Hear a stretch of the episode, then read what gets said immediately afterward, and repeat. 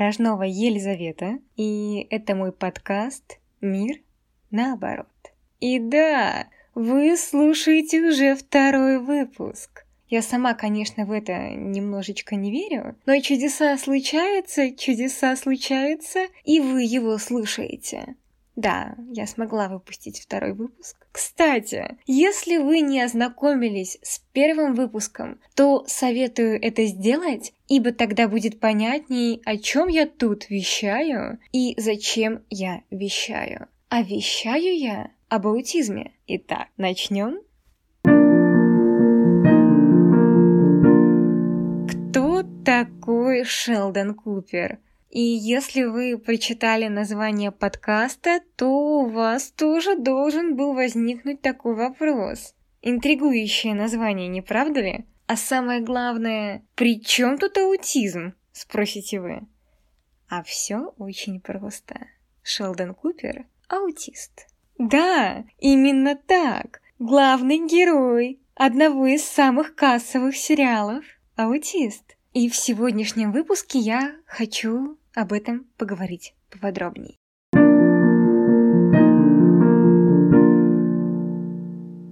Вообще, когда я думала над концепцией того, что я буду делать дальше, я долго об этом думала. Ладно, нет, недолго. Но я думала. И пришла к выводу, что я хочу вам рассказывать о том, как Аутизм проявляется в обыденности, в повседневности, но при этом не грузить вас сложной терминологией, какими-то заученными формулировками из учебников, а максимально наглядно проиллюстрировать.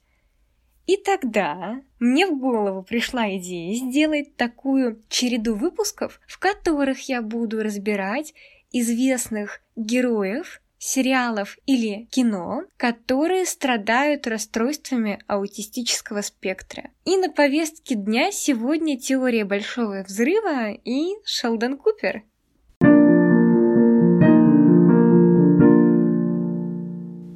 Вообще, если честно, я гигантская фанатка теории Большого Взрыва. И нет, не потому что главный герой с высокофункциональным аутизмом. Нет, Просто, знаете, это какой-то такой теплый, искренний, настоящий натуральный сериал, так еще и интеллектуальный ситком, черт возьми. Таких очень мало.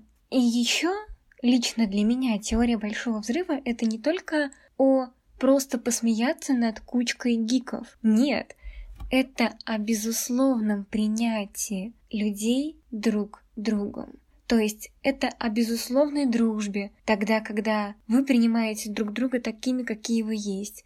Это о безусловном принятии партнера другим партнером. Для меня это что-то нечто глубинное и что-то такое очень настоящее и теплое. Возвращаясь к Шелдону Куперу и аутизму, я бы хотела начать со второго, то есть с аутизма, а не с первого, с Шелдона Купера. Вот.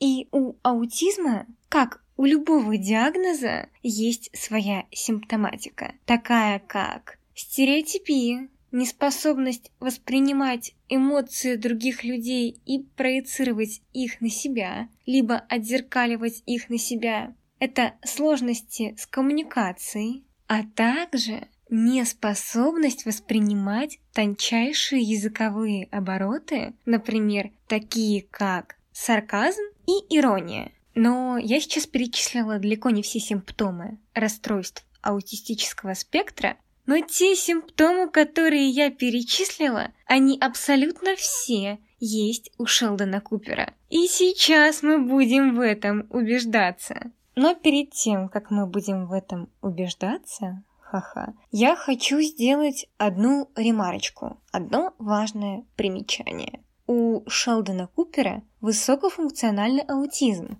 Что это значит? Это значит, что не были затронуты когнитивные функции и интеллект сохранен. Более того, Шелдон Купер еще и савант. Савант Это другой синдром, который наблюдается у людей с особенностями развития. И главный цимус этого синдрома в том, что у человека есть какие-то феноменальные способности в какой-либо сфере жизни. У Шелдона это физика. Также важно отметить и то, что Шелдон высококомпенсированный аутист, то есть он социализирован, и он общается с нормотипичными людьми. И симптоматика диагноза у него максимально нивелирована. Но несмотря на это все, она видна. И вот как она видна и где она видна, мы сейчас с вами будем разбираться. И первый симптом, через призму которого я бы хотела посмотреть на Шелдона, это стереотипии поведения. Но ведь правда, это, пожалуй, видно зрителю с самых первых серий первого сезона. Взять тот же диван. И это место Шелдона. Если кто не знает, у Шелдона есть свое собственное место на диване. То есть, что бы Шелдон ни делал, он это делает только на этом месте, на диване. Ест ли он, работает ли он, отдыхает ли он, играет ли он в компьютерные игры, неважно. Он это делает только на одном месте и только так. И если, не дай бог, кто-то занимает родное и теплое местечко Шелдона, то все, это большая боль. И самое интересное, что режиссеры, сценаристы, постановщики сериала ни секунды не утрировали. Это правда большая боль для человека с аутизмом, если его стереотипное поведение чем-то прерывается. И это правда очень большой стресс для него. И то, как показана печаль Шелдона, то, как показана боль Шелдона, то, как показана тревога Шелдона в сериале по поводу того, если вдруг кто-то занимает его место, это сущая правда. Да, это симптоматика аутизма. Еще стереотипии поведения у людей с расстройствами аутистического спектра – проявляются и в их неспособности принимать перемены, либо к их маниакальной тяге к однообразности во всем. Абсолютно во всем. И что мы можем видеть у Шелдона? Он боится перемен и любит повторять одни и те же действия. Это касается не только поведения, но и привычек, особенностей, друзей даже. Купер даже не может принимать перемены во внешности своих друзей. Например, это очень четко прослеживается в том, как сценаристы обыграли боль, глубинную боль и истерику Шелдона по поводу внешности Пенни. В каком-то из сезонов, по-моему, начиная с восьмого сезона, Пенни резко очень коротко подстриглась. Из-за чего Шелдон просто не мог с ней общаться. И опять-таки, это не перебор. Это правда так. Люди с аутизмом не могут даже принимать мельчайшие изменения во внешности тех людей, которые для них дороги, во внешности тех людей, которые о них заботятся. Но это пока не все про стереотипии, потому что у Шелдона они охватывают и увлечения, и это паровозики, тяга к Ним у героя проснулась еще в детстве, и он вплоть до 30 лет не изменяет своим интересам. Но что здесь не так? Спросите вы, может быть человек просто цельный и предан своему выбору? Но здесь случай немножко другой. Почему? Все потому, что детское увлечение никак не трансформировалось с годами. Как Шелдон катался в парках развлечений на маленьких поездах пять лет, так он продолжает кататься на этих же поездах, в этих же парках развлечений и в 27 лет. Он просто не может сопоставить, что такое поведение неуместно. Он просто не может трансформировать его под свой возраст. Он не умеет. И вот это вот неумение обуславливается именно диагнозом расстройства аутистического спектра. Все люди с аутизмом очень преданы, причем они преданы как своему выбору по отношению к людям, так и по отношению к работе, хобби, увлечениям.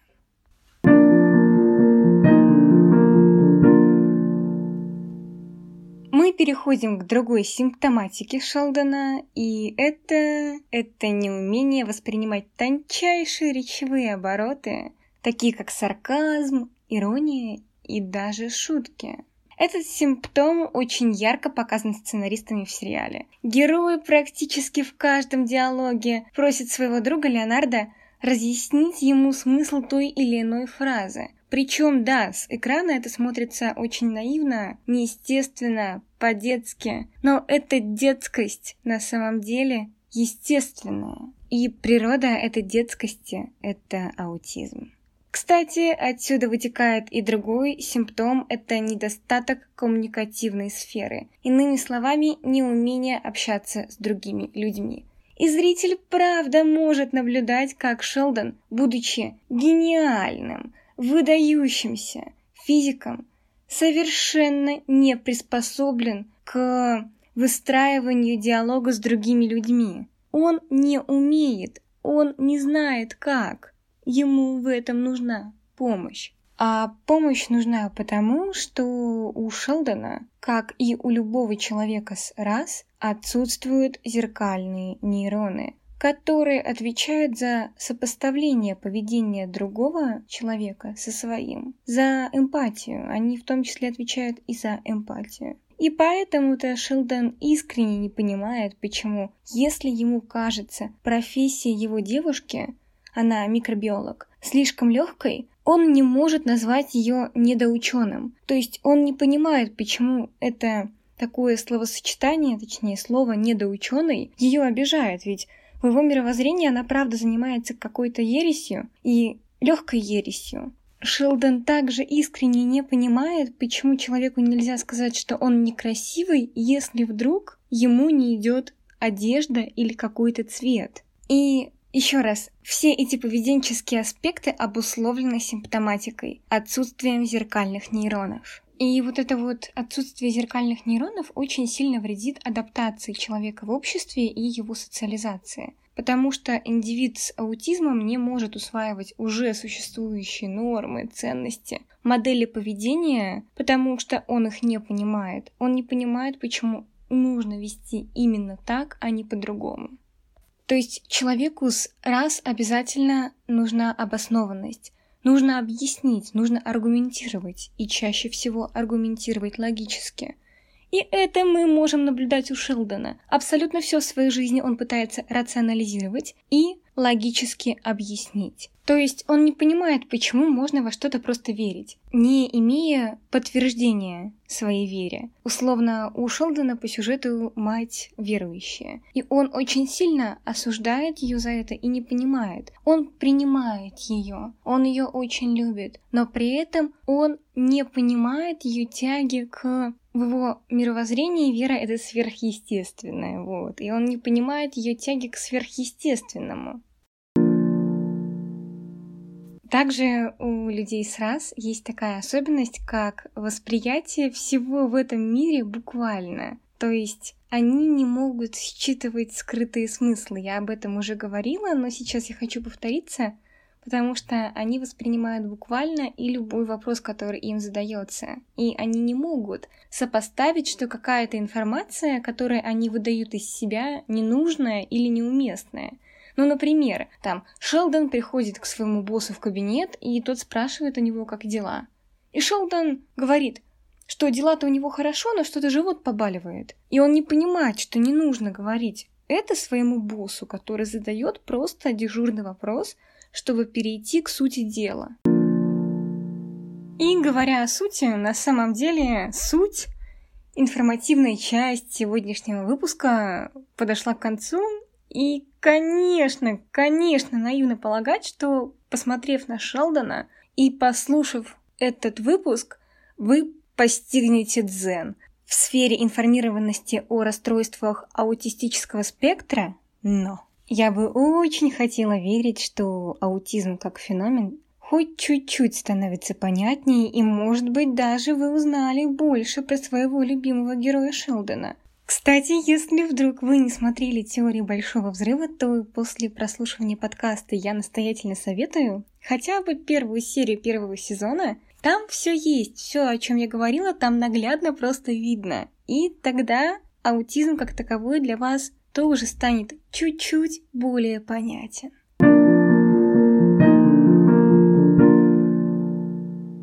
Буду ждать вашу ответную реакцию, буду ждать ваше мнение в комментариях, либо высказанное мне лично, потому что контакты для связи со мной есть в описании выпуска. А также, если вдруг вы знаете меня лично, всегда буду рада либо конструктивной критике, либо, может быть, поощрению. И с вами была Рожнова Елизавета. thank you